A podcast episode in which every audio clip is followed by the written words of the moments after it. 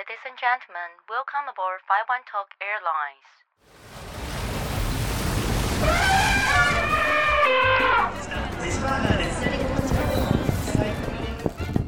Give me five，和世界交朋友。 Hello，大家好，欢迎来到 Give Me Five 和世界交朋友，我是 Jennifer。哦，我们今天的开场有点特别，因为其实，在我们开场前面的时候，我们其实前置作业 是先跟今天的来宾，我们先小喝了两杯，因为今天其实是一个很开心的场合。就是我有一个朋友，然后他是从小在美国长大，然后在美国受教育，所以今天这一集其实要跟大家聊一聊，就是到底在国外的教育跟台湾有什么不一样？因为我们其实应该或多或少都有听过，就是可能在国外上课非常非常的自由，然后放学后可能有很多的课外活动。就这些可能跟呃从小在台湾长大的可能会有一些不一样的地方，所以呢，今天呢我也邀请到我这个朋友，他要跟我们来聊聊美国的教育跟台湾的教育到底有哪里不一样。首先就来欢迎黄静雅，欢迎 Lydia。Hello，大家好，我是 Lydia 黄静雅。你现在是有点小忙的状态吗？我现在还好，那 Lydia 可以先跟大家就是稍微自我介绍一下，因为嗯，可能我们线上有些朋友就是可能对你有点陌生，你可以跟大家分享一下，就是你过往就是在国外的经历。Hello，大家好，我是静雅。我去年刚从美国华盛顿，为什么要笑？不是因为我感觉到你的声音突然间进入一个 slow motion，、哦我以为是差不多那个哦 忙的感觉上来了。哦可能是，可能是。好，我去年刚从美国华盛顿大学毕业，然后主修是大众传播，辅修商业学。然后我从小从四岁开始，我其实嗯跟着爸爸妈妈到美国住了一段时间，但是我后来也有回到台湾，也在台湾的学校待过。然后到高中又自己回到西雅图去上学，然后直到去年回来。哇，所以其实听起来你在美国的时间其实算整体来说算蛮长的，就是你在台湾嗯可能一下下，然后在美国比较长的时间。那你在西雅图？哎、我其实我今年暑假有去西雅图、哎、嗯？我七月的时候有在西雅图旅游，但是我发现西雅图跟我过往的认知好像变得有点不太一样。这么说，因为我这次呃去的时候，我就发现我在 downtown 在路上，我就发现他们有很多很多的 homeless，、哦，对，就那个游民量变得很多。嗯然后是比方说我在公车站牌，就是我想要去买东西，然后我在站牌那边等的时候，结果它旁边有一排嗯，就是游民坐在那边，然后我觉得游民坐在那边还好，但让我很 shock 的地方是，他们坐在那边，他们在打毒哦，品，在打针，对嗯对，然后我觉得更让我惊讶的是，我公车站牌的对面就是有来回有警车经过，哦。可是没有阻止，对，对。就是警车不断的开过，嗯但是完全没有任何一个警察下来处理这件事情对。就对于就是观光客来讲，我觉得对我来说还蛮震撼嗯的。那你过往你在西雅图的时候，就是有遇到这样的状况，还是这这几年变得比较严重？其实我觉得从 COVID 后情况有变严重，但其实因为我们在学校，我们学校会有是公共学校嘛，对然后我们学校会有图书室，图书室是大家都可以进来的。然后其实我们也常常看到，就是会有 homeless 躺在那个沙发上，就这样子躺着睡觉。你说在学校，在在学校在公共区域，对，公共区域，你就会看到旁边在有学生在读书，然后就看到 homeless 躺在那边睡觉。可是我很好奇，那学校对于这点，他不会有任何的管制吗？没有任何动作？会就是会有人来劝说，但是是因为是公共区域，所以他们不能强制请他离开，啊 除非他是有对学生做出什么伤害性的行为。就是在他有攻击性行为之前，其实那个公共空间，他想怎么躺，他就可以嗯怎么对躺。哇，对啊，就是这是我就是今年七月去西雅图一个让我还蛮震撼的地方。嗯那 Lidia，因为我们知道你在美国就是念书念了一段时间，嗯那你可以跟我们大概分享一下，就是你整个学英文的过程嘛？因为我相信大家应该都很好奇，因为很多呃朋友他可能没有在国外长大或是念书的经验，嗯所以这点可能跟我们台湾的朋友来说，应该也是蛮不一样的。好，我那时候一开始接触英文是从幼稚园。幼稚园那时候，爸爸妈妈在美国读书，然后就把我一起带过去。然后我记得刚开始，因为我一开始是学中文嘛，所以我到幼稚园什么都听不懂，然后就觉得为什么这些人在我旁边到底在干嘛？为什么要讲一些我听不懂的话？对，然后后来才就是会发现，哎，哦，对我我现在不在台湾了，我的语言不是中文了。然后后来是开始慢慢的学习同学讲话。比如说，我一开始到学校想喝水，不知道怎么说，然后就慢慢默默观察旁边的同学怎么样改跟老师说，然后我后来才可以慢慢跟大家开始沟通。先观察同学，嗯，对，从同学讲话的方式，再去但为什么模仿为什么不能直接就是过去过去装水就好了？个性。哦，就 一定要一定要经过老师嘛，就是一定要举手跟老师讲说，就是我要喝水，因为我记得我印象不是很清楚，毕竟幼稚园有点久了嘛。嗯但是就是那个喝水的地方是在教室外面，所以需要有老师带着那个小孩出去装水这样子。哦，所以就是看其他小朋友他们是怎么样跟老师讲，然后你就先从模仿开始。嗯，其实我觉得语言好像很多时候是你在一个环境。嗯然后你模仿周遭人的行为，甚至是用字，就算它可能不是一个完整的句子，但你可嗯能是单字，好像大家好像最初都从这样开始的。对，没错。然后像我小时候，呃，我更有点像是我是幼稚园的时候，我们家就是有一个帮忙打扫的阿姨，她是菲律宾人，然后因为她就是非常热爱就是 Westlife。Westlife 是你的年代吗不是，？OK fine，但是我相信应该有很多朋友知道 Westlife，他们是天团，好不好？然后呢，反正呢，我幼稚园的时候，就是家里那个帮忙打扫的阿姨，她是菲律宾人，他们很喜欢 Westlife，就是他们 Westlife 在菲律宾就是一个神一般的存在。啊然后呢，每天晚上他就会在家里疯狂的播他们的 MV？对，然后我那时候的感觉就跟你有点像，嗯就是我看着电视上一群金头发的人，然后在那边又唱又跳，但是我也是完全听不懂他们在干嘛。哦，但是我就是又很想了解他们在干嘛，所以我就先从模仿他们开始。嗯所以其实我从幼稚园到国小，所以我有一段时间是我会呃边跳边唱，唱跳他们歌手。对，开的开的，但是有点就是模仿他们唱跟跳，但是我其实不知道我在唱什么，但是但是他们的歌词我都会唱，哦对所以我就觉得对啊，就是一个你知道模仿的过程大家都嗯。有一个模仿的过程，所以有时候我觉得这对语言来讲好像也是一个蛮重要的嗯一环。对，然后我其实很好奇有一点哦、嗯。就是因为我有非常多的朋友，可能跟你一样，就是、呃从小在国外念书，然后嗯。在国外长大。但是你们是不是很习惯讲话的时候一定要中英文夹杂？中英文夹杂。对，就是比方说他可能嗯会讲说：“哦，我真的觉得这个工作很 tough。” You 嗯哼 know，、就是我觉得我我昨天晚上没有睡好，所以我现在就是人还有点 dizzy，、嗯类似这种。啊就为什么你们会这样吗？你会这样吗？我自己还好，因为我一开始是学中文，但是我有一些朋友就是真的从小在美语环境长大，所以对他们来说，英文比中文简单，这个很正常嘛。嗯，所以他们可能有时候转化不过来，就需要用英文表达，或者是有些字其实在中文没办法完全找到一个完全可以替代的字，嗯然后这时候就会英文、中文夹杂。哦，我懂你的意思。所以应该说，有些时候是他可能中文的智慧跟嗯他可能英文的智慧就是没有连接起来，对，但有没有一种可能，就是他纯粹就只是想要 show off 他的英文？哎、我刚刚好像也不自觉的有点中英文夹杂，但是我没有的我我的英文。我的意思说，但我有时候发现我嗯好像也会有这样的情况。嗯，但是对了，好像会有一部分的 A B C 好像嗯纯粹觉得这样可能比较帅气。嗯，可能就是习惯的关系吧，哦，就是他可能习惯这样子个人讲话风。格。好，每个人有每个人的风格，这里我们就我们我们不 judge 这件事情。哎、我会不小心又中英文夹杂，但是有一点有一点对我好像也习惯会这样，因为我有一票朋友就是也是这样，嗯但是因为我我是大学毕业之后，然后才去美国，然后在美国就是念大概一一年左右的时间，但是我嗯发现，呃，好像我也会有这种状况，嗯。不长，但是就是可能跟熟的朋友聊天的时候，好像或多或少会，有时候可能中文的单字突然间你不知道要找到一个表达？对一个更贴切的词的时候，好像对呃你本身就是有英文底子的人来说，你会觉得好像有就是一个更好的词，字，对，好像就是嗯可以更符合我想要说的话。对，好，那我相信大家应该都很好奇，就是你在学校的生活，嗯因为我们 对国外的念书环境，就是觉得你们好像很轻松，好像听嗯说上课时间也不长。高中我不知道是不是跟台湾一样，因为像台湾就是七点到五点，对七点到五点，对。你这个表情是太久了。我觉得有点久。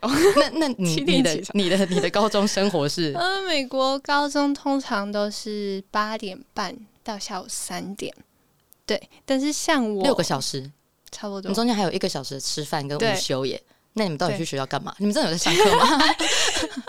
有啊有啊，还是有上还是有在上课？但是像我高中是在大学里面上课的，那我的课就是以我排课的时间去看，所以有时候我比较忙的学期，我可能一个礼拜星期一到星期六，然后可能十点到下午四点。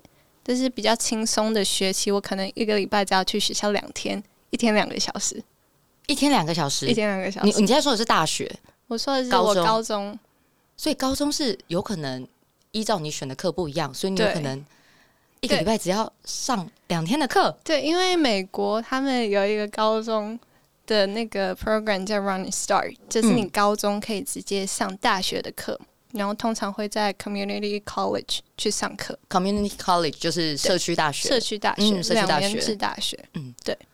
所以这个东西是一个很普遍的状况吗？还是它是一个普遍的，哦？就是你嗯高中快毕业的时候，很多学生就会选择先去大学修一点课，以后大学可以抵学分，是不是有点像是先修课程的概嗯，念？算是，就是从高中我们衔接到大学，嗯，对，所以 OK，刚刚我听到的是高中生活基本上上课的时速是比在台湾来的。少很多，你干嘛那么开心啊？我感觉到你现在少很多的那个雀跃感。OK，我知道少很多。哎、我那时候很辛苦，因为我那时候在台湾是念英文自由班，嗯，然后一般普通班是呃四点，正常的高中生四点就下课。下课，嗯，对，但是我是英文自由班，英文自由班就是又要再多一个小时，嗯，所以我就是七点半要到学校，一路到五点半。哦，我其实也有度过这段时间，因为我有说过，我之前有在台湾读过、上过学。对，我国中的时候，那时候我住比较远，所以我是每天六点起床上校车，然后到晚上八点放学。对，就是因为还有什么晚自习有没有？但是在美国的学校是没有这件事情？没有这件事情，所以你们也没有什么晚自习、早自习这种东西都没有。没有。那你们三点之后这段那么漫长的时间，你们在做什么？找朋友玩，没有，因为台湾的教育应该普遍，呃，是大家可能放学之后，嗯要么就是补习班，嗯要么就是才艺课，嗯再不然就是可能写考卷，准备隔天的考试，基本上一个晚上就过了。嗯，但是因为你们下课的时间比较早，对，所以你们三点后其实基本上都是 free time。对，算是就是做自己喜欢的事。我大学那时候放学社团嘛，然后除了社团外，我们会去做志愿服务，去 food bank 帮忙送食物。嗯，然后因为我们大学食物银行嘛，对不对？对食物银嗯行，然后大学因为我们校地蛮大，我们学校里面有自己的运动馆，然后除了这个之外，我们有足球场、橄榄球场，然后沙滩排球场。你说在本身在在学校里面就有，因为学校占地够嘛，所以对你就可以有更多的公共设嗯施。对，但是我的意思是说，你们的功课量是不是嗯。相较之下也没有那么高？其实要看教授，就是每一门课它还是不一样不一样，对。只是相较之下，你们会有更多自己的时间可以弹性安排。对，我们有自己更多的时间，但同时你要学会自己怎么安排时间，因为在台湾，嗯，好像要写一个东西叫联络部嘛，对还是就是联络部，可是联络部联络部好像基本上我记得好像是差不多到国中、嗯高中，现在还有联络部吗？好像印象中现在也越来越少。嗯，但就是国小、国中一定会有，就是上面要写你今天的代办事项啊，然后回去之后嗯要给爸爸妈妈签名啊，然后可能老师跟家长还会透过联络部，就是在那边心情小语啊，啊你知道，就是留言板，就是对话那种嗯。但是国外没有，国外没有，就是你要学会自己怎么安排你这些功课，因为如果你功课没交，教授通常也不会提醒你，然后你就会可能学期结束就发现为什么我有零分，就看到一排零分，然后才发现哦，我功课忘记交。那会怎么样吗？就是有些人比较可能太多零分就要重修，哦，就是嗯重修是有可能影响到毕业的。你会影响到毕业。那如果没有联络部，在国外的教育体制，家长跟呃老师通常是怎么样的沟通？直接其实电话通常上高中后，家长跟嗯、老师不太会有所谓的沟通。哦，就就不太会有那种密切的联络。对，就是交由学生自己去自主安排。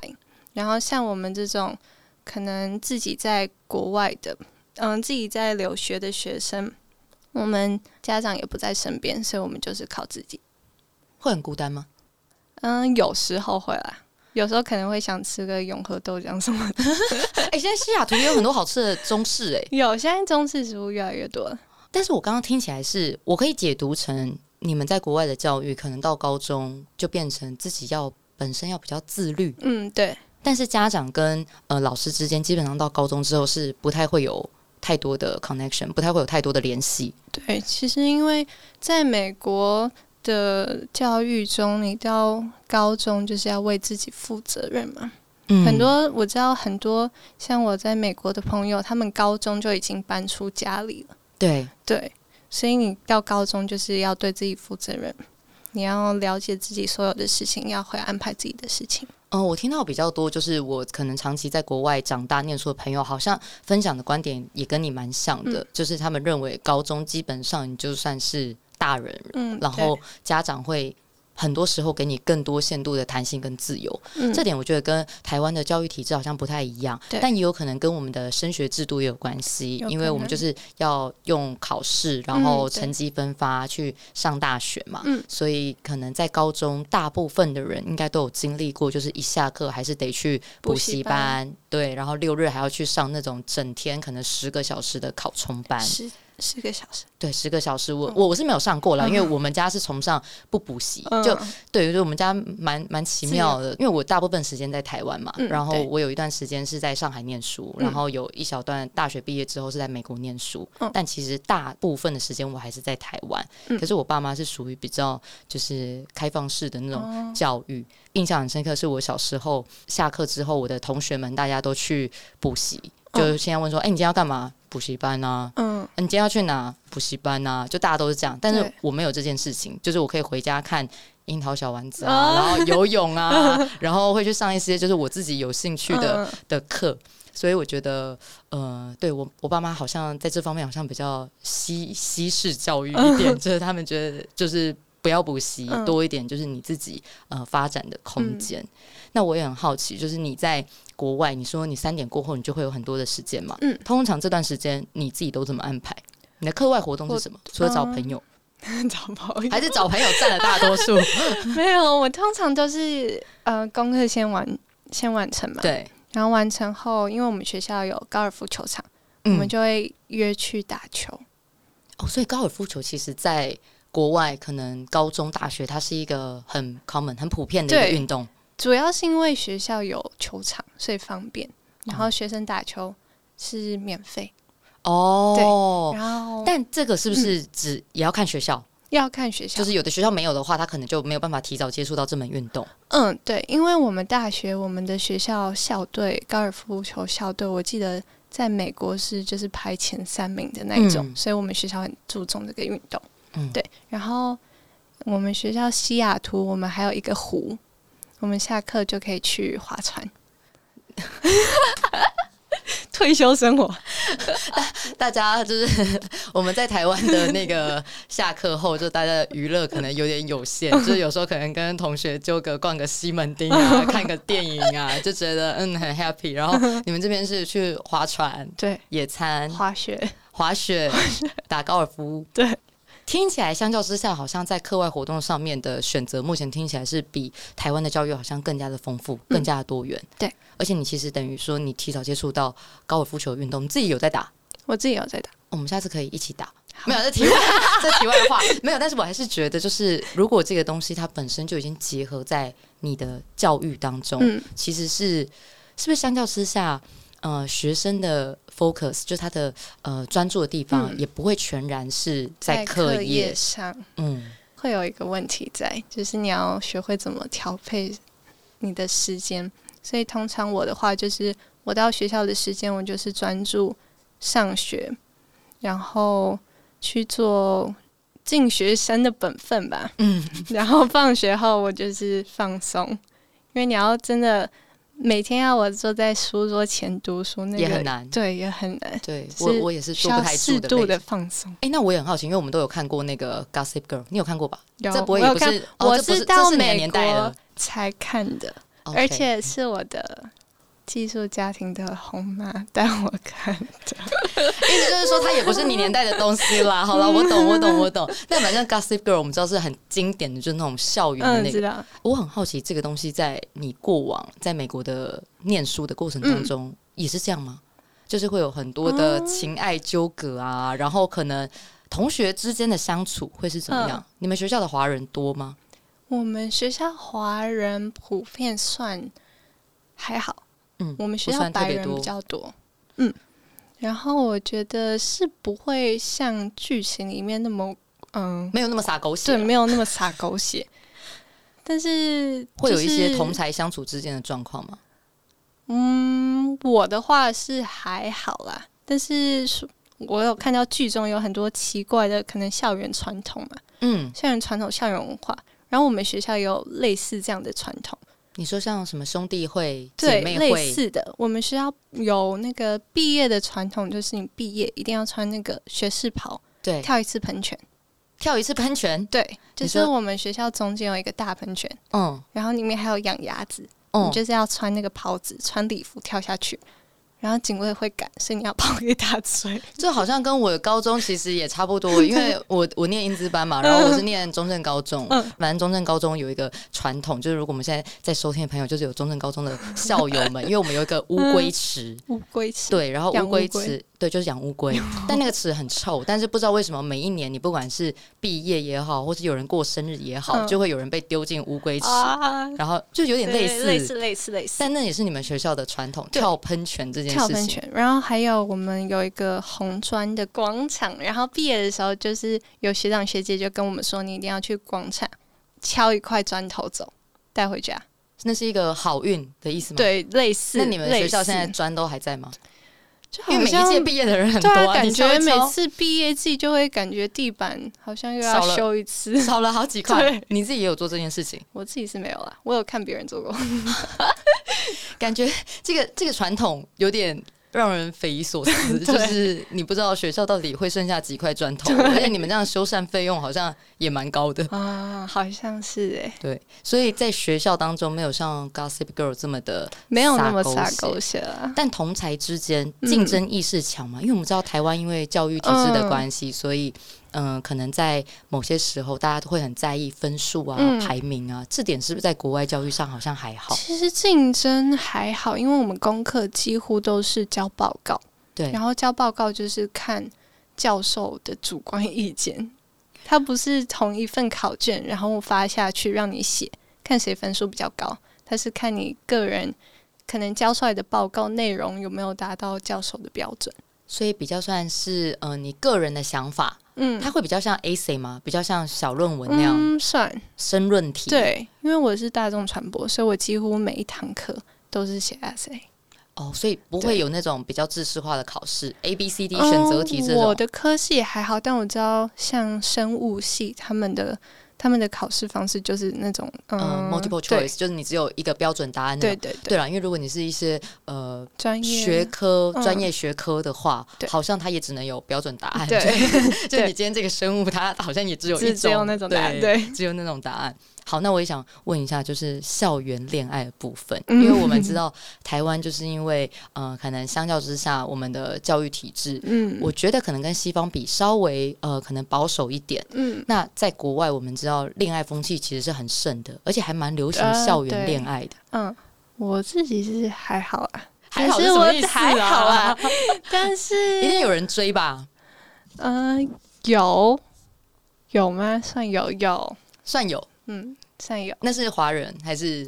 都有。都有？都有，那那你有你在那边有教过就是我在那边没有，是因为都不是你的你的菜，就是没有没有想到那边去，没有火花，没有火花。就是想说就是好好的念书。嗯，对，你家人现在是在听这一集是不是？嗯，我怕会听。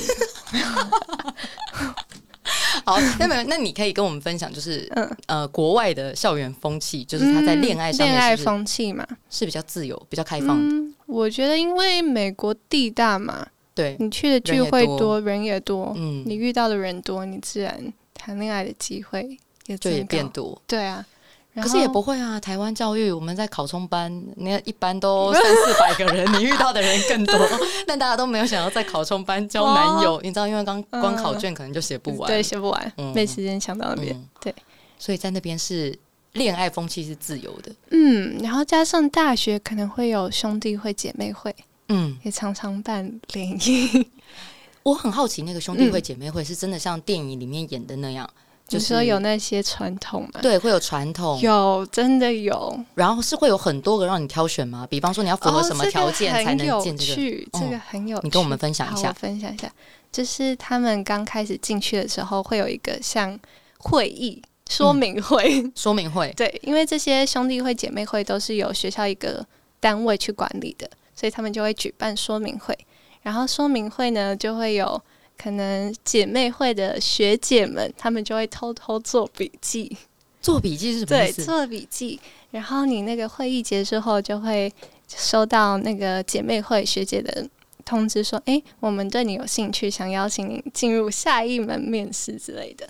啊，所以你要进去那个会，你还要经过面试”。对，然后他们就会有一个大概一个小时多的会面时间，单独跟你不对，就是所有一群人，对大家一起，然后就会姐妹会的学姐会轮流跟你谈事情。谈谈什么事情？就是他们有时候会聊天，聊天，然后有些也会谈嗯什么恋爱观啊，什么问题都会有。然后有些会问你说，你晚上喜欢吃什么？你喜欢吃什么东西？就是一些毫无相关的问题都会有，因为你们要一起住在同一栋宿舍里面。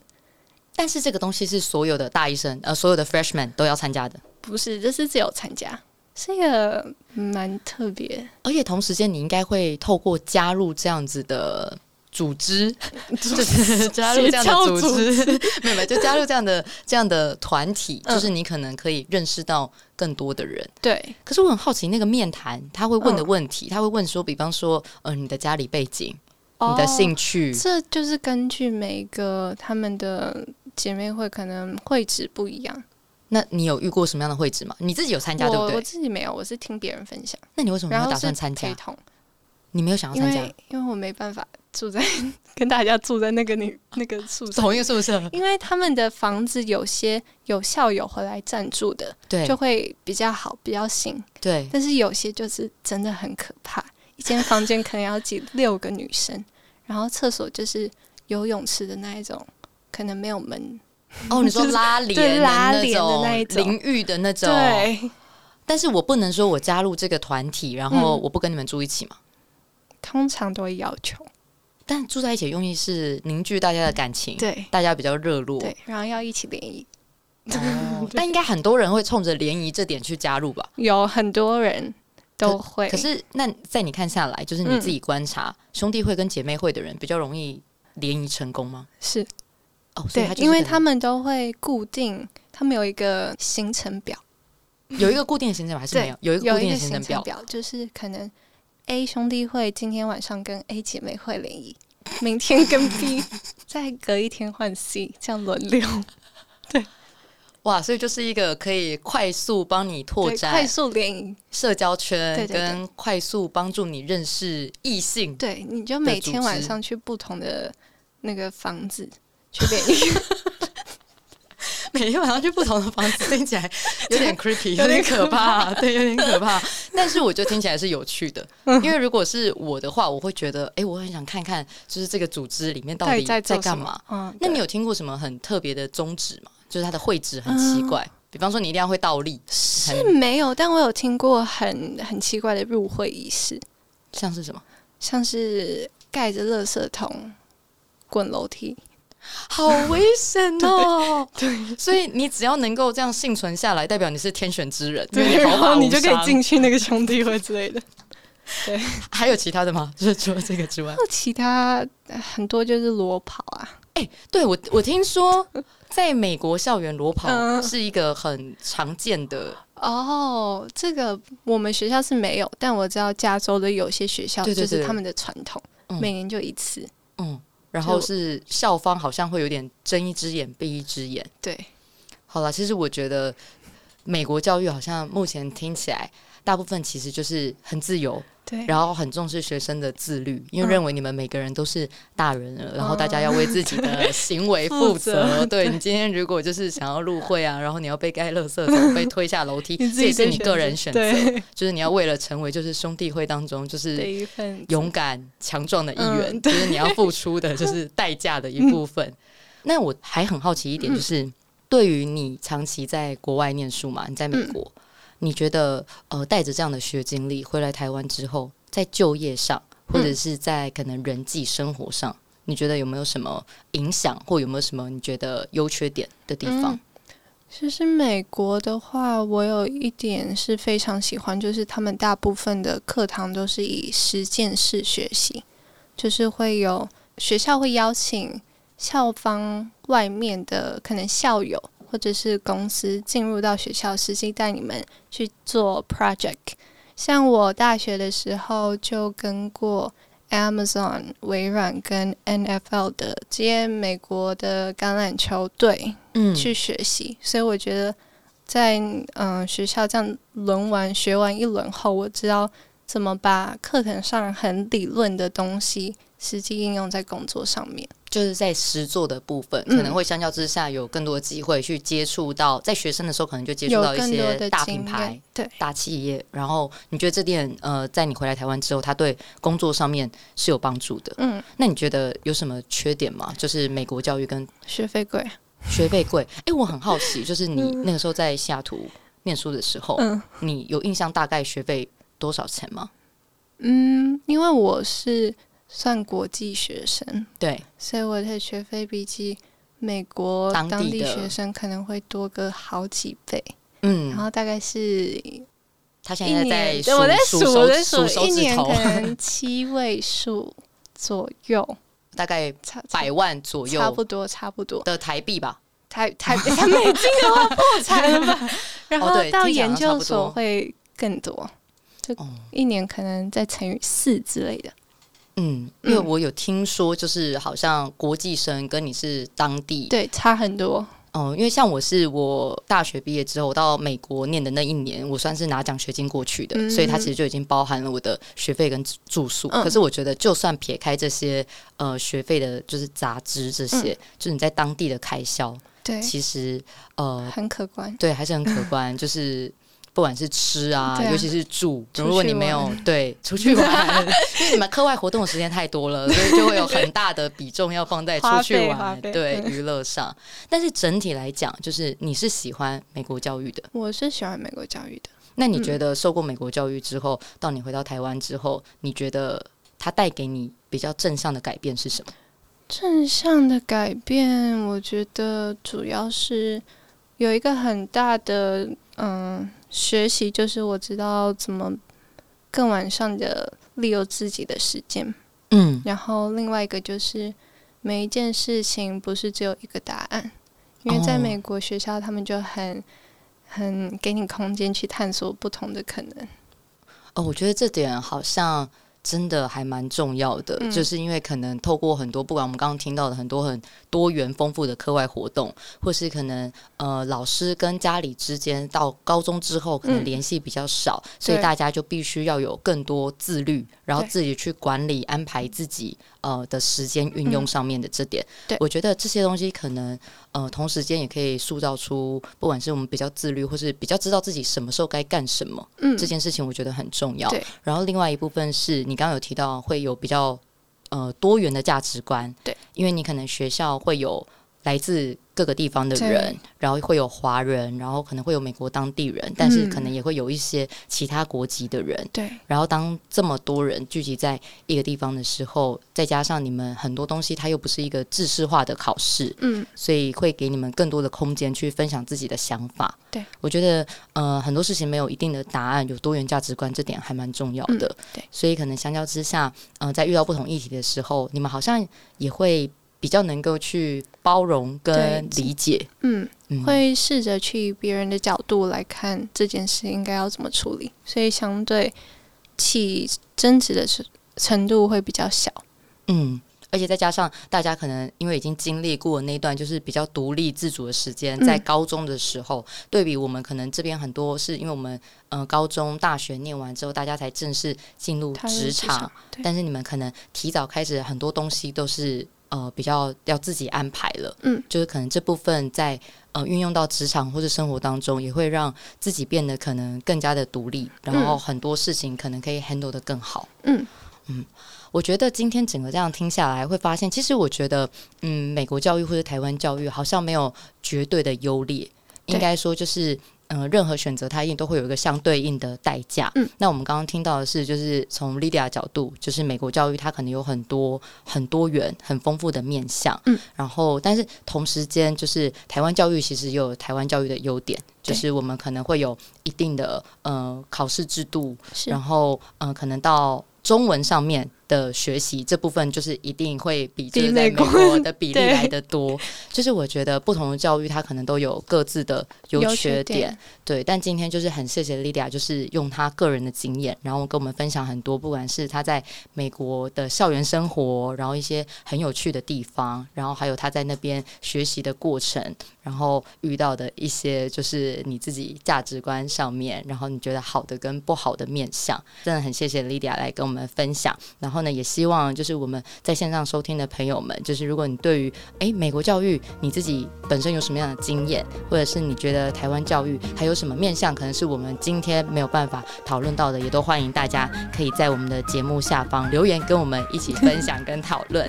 那非常谢谢大家收听今天的 Give Me Five 和世界交朋友，我是 Jane 如果喜欢我们今天的节目，欢迎帮我们分享跟订阅，然后也不要忘了帮我们留下五星的评论。最重要的是呢，在我们每集的节目下方都有我们的好康连结，欢迎大家可以点击一起来看看。